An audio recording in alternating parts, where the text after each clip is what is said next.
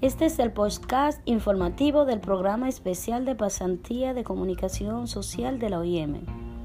Estas son algunas de las principales noticias que puedes encontrar en el programa de pasantía especial este martes 27 de octubre.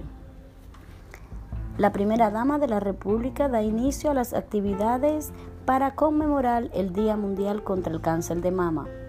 El presidente Luis Abinadel informó anoche al país que sus salarios se dan dedicados a causas sociales.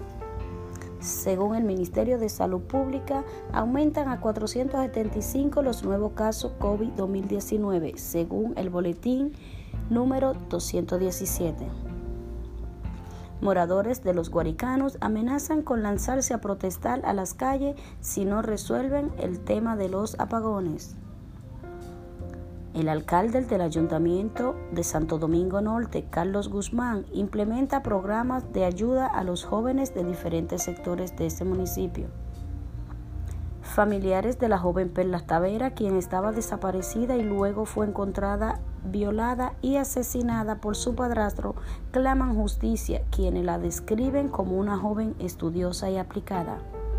Así que ya no te puedes perder. La mejor forma de informarse es visitando nuestro portal del programa especial de pasantía de comunicación social de la OIM.